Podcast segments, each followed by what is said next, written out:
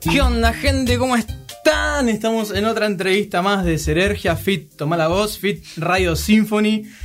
Ah, llegué corriendo, otra vez llegué corriendo porque, bueno, hoy es. Nada, todo, todo nos atrasó, pero estamos acá. Estoy con mi querido amigo Sebi. ¿Cómo estás, Sebi? ¿Cómo estás, Dami? Muy buenas tardes a toda la oyentada y acá feliz de participar con ustedes y estar en una entrevista. Siempre es muy lindo disfrutar con los músicos y para mí aprendo mucho y absorbo bastante de lo que dicen y cómo crean sus canciones. Seba es el mejor entrevistador No, no. que conozco. No, no, por favor. preguntas que decís, ¿no? ¿Cómo? Ha- Hace apuntes de la entrevista mientras le hablas, hace Ah, apuntes. Excelente, excelente. Es tremendo, es tremendo. Eh. Estamos con el gran Mati. ¿Cómo estás, Mati? ¿Cómo estás, ¿Todo bien? Dami? Buenísimo. Bueno, y estamos con el músico de hoy, el señor Fran, Fran Marpegan. ¿Cómo estás? Franco Marpeán, sí. eh, ¿Todo bien? ¿Vos? Todo bien, muy contento de que estés acá. Un gusto. Eh, una recomendación que me hizo Nelson, una re banda de la hostia. El Alfred. El Sí. Alfred, sí, el batero de Nelson. Y nada, te escuché, me, me gustó lo que escuché. Bien ahí. Y bueno, tenemos que ahí arreglar una fecha en algún momento cuando las cosas se alineen. Sí, sí. Pero Está mientras complicado, tanto, está complicado. Pero mientras tanto, bueno, estamos acá, acá en la radio. Y bueno, nada, primero preguntarte cómo estás y, qué, qué novedades tenés. Eh, bueno, no, la verdad que estoy, estoy bastante bien en este momento. Eh, acabo de, más o menos, hace poco vengo de una fecha muy, muy picante en Maquena, en, en marzo. Fueron como 200 personas, Wow, ¿viste? Así tremendo. que sí. Sí, no, igual éramos un par de, éramos tres bandas. O sea, en otra de las bandas también tocaba yo, más de guitarrista. Eh, y la verdad que estuvo increíble, ¿viste? Eh, toqué como a la una de la mañana. Opa. Sí, sí, sí. Sí, sí, Increíble. claro, claro, claro. ¿Y cómo nace tu origen con la música, digamos? ¿Dónde nació esa vinculación? ¿Cuándo te empezó a interesar? ¿Y cómo fue tu trayectoria hasta llegar al día de hoy? Eh, la vinculación con la música, qué sé yo, creo que viene de, de familia, ¿viste? O sea, son cosas muy que se dan en la familia, creo. Que se dan, ¿viste? Ahí en el, el núcleo familiar. O sea, mi viejo fue músico, fue, es violero. Tocó con, con eh, tenía una banda que llamaban Los Neo, que eran así, viste, medio soda estéreo. Eh, sí, como que tenían una onda muy copada para esa. ay, sí, era del 85 por ahí. Ah, bastante. sí, bastante. sí, no. Como está 40 grande. años. No, no, Tremendo. sí. Y, y siempre yo lo veía tocar y él me mostraba. Fue el que me mostraba los- la música, ¿viste? Claro. Sí, siempre cuento una historia que es que hasta hace no mucho tiempo manejaba un auto, un golcito, Sí. un Volkswagen, que era de él y me lo dejó a mí, ya años, años, Ujú. un gol del 99. Y en ese auto yo iba a la parte de atrás cuando era pendejo y me ponía los los eh, los primeros CDs que escuché, viste, los Beatles, Claro. Así se arranca. Claro, Led Zeppelin. El punto, el punto de quiebre fue con ACDC. Ahí fue como ahí dije, no, ya está, ya tengo que hacer esto. Buenísimo. Sí, sí, sí. ¿Qué te iba a decir? Eh, bueno, quiero que rompamos bien el hielo con un temita. ¿Estás para un tema? Ya, Ya, sí. ¿Querés tocar dos o tres? Porque es como vos quieras. los que vengan, sí, sí. Yo elijo tres y yo puedo lo- Bueno, votar. dale, ¿sí? dale. Dame un segundo que preparo la cámara. Mientras tanto, contanos un poco sobre el tema. Bueno, esto es- este fue el primer eh, corte que saqué del, del disco que va a salir ahora este jueves. O sea, en estos últimos años, año y medio me grabé un disco que. ¿Cómo se llama el disco? La llave. La llave. Lo produje completamente yo en casa, lo, lo, lo, lo compuse y lo grabé. O sea, hay un, hay un par de colaboradores muy buenos, ahí muy invitados, muy buenos, muy talentosos que, que se han venido a, ahí a formar parte. Este, y bueno, este es el primer tema eh, que saqué. En realidad saqué uno an- mucho Sí. antes, en 2020, pero este es como el primero así de, de esta etapa que, que se llama Perdido en Tokio.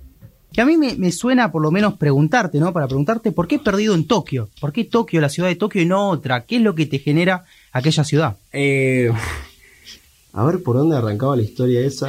Eh, da igual, recién, más que potencia, después se me fue un poco a la mierda todo, ¿viste? Tipo, estaba así, que tuve que cantar medio alto. O sea, la canción la, la, la traspuse de tono y me quedó un poco alta, pero ya fue. Chabón, pelaste una voz tremenda. No, impresionante, ¿no? Claro, ¡oh, claro, y más para los que no somos músicos es todo potente, la verdad, porque es increíble, la verdad, cómo suena acá en el estudio, además, ¿no? Sí, Impresionante. Qué temor. Y, Franco, ¿te puedo hacer una pregunta? Sí. ¿Qué fue lo, lo que sentiste cuando escribiste esa canción? eh, Ese timón. A ver, este. mm, qué sé yo, como que en realidad el tema la verdad no pienso mucho, viste, a la hora de, de agarrar y Y componer. como que cuando, siempre armo la música primero. Son pocas veces las que primero escribo, o sea, con el instrumento en mano, pero estoy escribiendo una letra, sino que es- la mayoría de las veces eh, fueron, empecé grabando cosas y demás, y una vez que tenía todo el tema ya construido, Podríamos decir algo como freestyle así, pero sin rimar, ¿no? Más como improvisar, jugar y después ver si se podía construir una canción. Claro, o sea, tal vez tan- tanto no freestyle, sino que de repente, no sé, el, el tema me daba con una especie de misticismo, como estar perdido, ¿viste? También lo, lo hice en una etapa que era full pandemia, ¿viste? Claro. No tenía laburo, no sabía qué iba a pasar y, y también un poco, qué sé yo, esto de que, no sé, tal vez si quería buscar un significado con la canción es esto de que cuando, no sé, conocer a una persona, ¿viste? Es como es como perderse en una en una, una especie de, de- de- de mundo de, que, que ocurre, Claro, ¿viste? Como que hay un mundo que se arma entre el vínculo. claro, Y bueno, exactamente. Y a veces te toca escapar, a veces no, ¿viste? Y bueno, es, es un poco así, si querés ponerle esa, esa metáfora. Pues la realidad es que no estoy muy, muy como pendiente de- de- de, Del por qué, quizás. del Si no, qué, te nace. No, simplemente es que el- el- trato de que la música un poco hable, ¿viste? Me diga por dónde va la cosa. ¿entendés? Esto me suena a algo más canchero o Una no. cuestión más inconsciente que consciente puede ser. Sí, ¿viste? No, no, no me considero para nada un, un letrista, ¿viste? O sea, como que no es que freestyleo y pongo cosas al, al, al azar, trato Claro. de construir algo, pero no lo estoy pensando de antes. Como que estoy ahí, ¿viste? Escucho la música y veo qué pasa. Y después cuando escuchás el tema por primera vez, una vez que lo haces, ¿qué te genera? Porque también está esto de que uno capaz al momento no sabe lo que, lo que está construyendo, pero después ves la obra final, ¿no? Ves el producto de tu inspiración, de tu creatividad. ¿Qué te produce escuchar tus temas? En realidad me produce... Y depende de los días, porque Claro. hay días que me siento, me, me siento, viste, digo, esto es una cagada. Claro. ¿Entendés? Eh, digo, Creo que todo músico pasa por eso, ¿no? Sí, También. sí, hay un tema de la- ahora estoy haciendo un taller de composición, viste, que, que, está muy bueno con un, chico que se llama Juanches, es un, genio el pibe. Y, y nada, como que mm, eh, ayer hablábamos un poco de eso ayer, viste, de todo el tema de la autoexigencia, de cómo te percibís, y después está ese eh, esa barrera que rompes para decir, che, soy yo esto y es lo que hago yo. Puede sonar, eh, puede sonar, no sé, banal, puede sonar que ya se escuchó antes o qué, pero no deja de ser siempre subjetivo porque lo hace uno. Obvio. Cada- na- nadie es igual al otro, ¿viste? Claro, Cada cual. uno tiene su manera de interpretar las cosas. Eh, pero en realidad siento mucha satisfacción porque fue un laburo que, o sea, siempre tuve como esto de de, re- de repente, siempre empecé, empecé a escuchar muchos eh, artistas que, solistas que, que tenían detrás esto de agarrar y que se mandaron a grabar un disco solos, viste, Eh, que estaban tocando varios instrumentos y Claro. fui a- y quise encarar por ese lado porque bueno, la pandemia también un poco trajo eso y yo como que me había quedado sin banda, eh, etcétera, y dije, bueno, quiero, eh, quiero hacer temas, es lo único que me importa, ¿no? Entonces nada, como que pintó grabar y bueno, acá estamos. ¿Y qué no, perdón, Dami, qué nos vamos a encontrar el 9, ¿no? Justamente el jueves 9 con la llave, ¿qué nos podemos encontrar? ¿Qué disco vamos a esperar justamente? ¿Con cuál nos vamos a encontrar? ¿Con qué Te concepto? interrumpo. Sí, por Quiero favor. hacer esta pregunta después de un tema para hablarla mejor. Pero antes, tiro un dato de color. Ujú. Yo de las historias del señor Franco. Toca todos los instrumentos, chaval. Increíble. Un día Ah. lo ves ahí tocando la guitarra, después lo ves tocando el piano, el piano después el bajo, canta. No, qué talento. Encima produjiste vos el disco también. Sí, sí, pero Es- igual no, no, tampoco. Hace todo, flaco. Claro. No, pero, o sea, sacando la, la humildad que obviamente tenés y todo eso, es tremendo. La Yo- verdad que es muy utópico. Yo creo que es algo que hoy los músicos hoy en, en día tienen mucho más esa, esa salida, ¿viste? No es que soy una excepción ni en pedo. O sea, Claro. todos los pibes que hoy ves ahí agarrando y que están ahí arriba son flacos que tocan todos los instrumentos. Qué locura. O sea, yo tengo amigos, amigos eh, de la música y demás que tengo un amigo, Rama Rosowski, que tocaba en bar vertical, el chabón Oh, agarra y, y el pibe toca la viola, ¿viste? Pero de repente lo ves tocando las teclas y, y el pibe toca unas cosas re zarpadas, boludo, y el pibe está con esa, ¿viste? Está en un estudio por acá, eh, por acá cerca que, que tienen todos sintetizadores y se juntan todos ahí, eh, ¿viste? Con un grupo que se llama Forelo, que hacen un, un tecno medio con sintetizadores muy zarpado. y están todo el día ahí a la noche metiéndole y como que se nutren de, de diversas formas, y viste, Claro. sí, o sea, ya empieza a pasar mucho esto de que, de que los artistas son poliinstrumentales, Claro. viste, como Claro. que no, no sé, ya no es que no, yo soy violero y nada más, ya quedó en el fo- ya quedó en el pasado, sobre todo flaco que estudia en la Universidad de Música, pasa mucho eso hoy, toca, sale ahí tocando tres instrumentos. Y además me echan cosas como producción, o sea, el músico hace un montón de cosas, no solo. ya no es como antes, o sea, ya el músico hoy sale con esto de la EMBA, la MC, ya Claro. sale más preparado, viste, para, la- para insertarse en el mundo laboral, viste, como de agarrar y eh, eh, eh, esto, ¿no es? Tipo, toman clase de producción. Yo la verdad que nunca tomé una clase de producción, aprendí todo solo, pero sí tomé clases de, de- de música, de, Claro. de viola y de piano con flacos que estudiaron en el MC, ¿entendés? Ambos tocan otros instrumentos, Claro. ¿entendés? Pero bueno. eh, A mí me llama mucho esta la atención porque eh, conozco pocas personas que son así multiinstrumentistas y, y yo dije, bueno, Fran, escuché este guitarrista, cantante, y un día veo el piano, después lo bajo y dijo, guau, la mierda. Quiero que vayamos con un temita. Eh, Sí. hasta que yo me paro. Si querés, si querés le respondo antes que me había preguntado lo del, lo Bueno, del disco. buenísimo, Bueno, buenísimo. Eh, Yo quería que- hacer la pregunta con más tiempo, pero como quieran. Este, ¿qué te iba a decir? El jueves, o sea, qué sé yo, es un es un disco que va a estar, eh, la verdad que está muy hecho con mucho amor. O sea, está con, la verdad que le puse todo, viste, lo que había, no, no sé después si estaba a estar bien o está mal. Tuve muchas veces en, en medio de esa duda, viste, digo, ¿esto es una cagada o qué? ¿Entendés? Claro. Pero, pero la realidad es que logré, por lo menos, qué sé yo, es un viaje, es para que lo pongan en el minuto, en el tema 1 y bajen para abajo, está armado de esa manera. Buenísimo, buenísimo. Bueno, después de este tema vamos a profundizar más en ese disco que se viene. Quiero que me cuentes un poquito del tema mientras yo me preparo para grabar.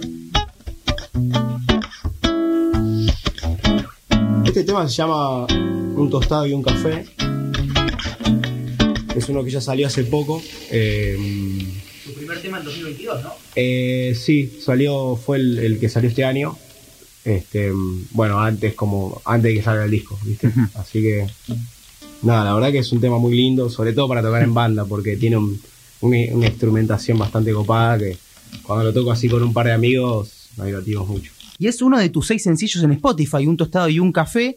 Y ahora se viene justamente la llave, así que con todo, Franco, está con todo. Sí, ahora Sí, sí, ahora- quiero que hablemos bien de las llaves. quiero que me cuentes nada, todo lo que vos quieras contar de ese disco. Vi que tiene una tapa muy linda, me gustó la tapa. Eh, así que bueno, eh, contanos eh, todo lo que vos quieras básicamente. Básicamente cuántos temas tiene, Em, cómo está ordenado. Bien, o sea, el tema, el, el álbum tiene 10 temas. la verdad, son 10 temas que van, van pasando por una, una gama de estilos, ¿viste? Están un poco igual agarrados. de- de- tienen un gancho en común, no es que Claro. hay un tema de. Hay un hilo. Sí, o sea, no es que hay un tema de heavy metal y otro de jazz. no. Claro. Eh, pero si lo tengo que definir con un estilo, creo que es neo soul, R&B, tiene un poco de eso. O sea, que es mucho lo que estuve mamando últimamente, mucha música negra, viste, D'Angelo, Ujú. Bill Withers, eh, no sé, Robert Glasper, qué sé yo, entre otros, pero bueno, Tom Bish. Eh. Sí, sí, sí, sí. Con alguna que otra, mm, viste, tinte de, de mucho Cerati que metí en mi vida, que soy fanático. Ah, bueno, Eh, Cerati nos está escuchando capaz. Sí, sí, Sí. ojalá que sí. Sí. De hecho, el tema arranca con, tiene una, in- el primer tema arranca con una intro que es una, es una, una voz de él en una entrevista donde Ah, sí, habla de lo que es la búsqueda, viste, y de, bueno, Uh, eh, eh, el, el- el tema se llama Aprendiz y habla un poco de eso, viste, que estamos en constante aprendizaje. Es un tema instrumental, eh, pero es como la intro, es lo que un, poco pone Introduce el disco. como que introduce el disco, claro. O sea, eh, esto es, viste, un aprendizaje y fue, o sea, no. De hecho, siento que como que me quedaron un montón de cosas y. Y que, que ya estoy empezando a pensar para un segundo disco. ¿entendés? Wow. Sí, sí, sí. Sí. Buenísimo. Ya estoy grabando un par de ¿Ha- cosas. ¿Hace cuánto que empezaste a trabajar este disco? Mirá, para que te des una idea, más allá de lo habitual, que es el primero que saqué que va a estar en este disco, eh, lo saqué en diciembre de 2020. Ah, Bastante nuevo. Perdido en Tokio salió en diciembre de 2021 Ujú.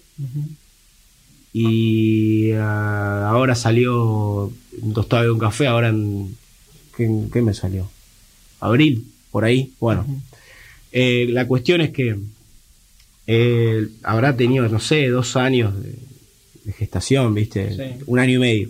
Pero fue mucho de, de, de estar grabando yo, ¿viste? No es que tuve un, Productor. un productor atrás, Claro. ¿viste? Que, que eso ya te ayuda mucho, alguien que te esté. O sea, te estoy hablando de agarrar y poner los cables, poner los. Claro, claro. los- cero. ¿Entendés todo? Agarrar, pararme para microfonear cuando estoy teniendo una idea acá, que no se me vaya la idea, buscar el sonido que me gusta, ajustar todo bien, ¿viste?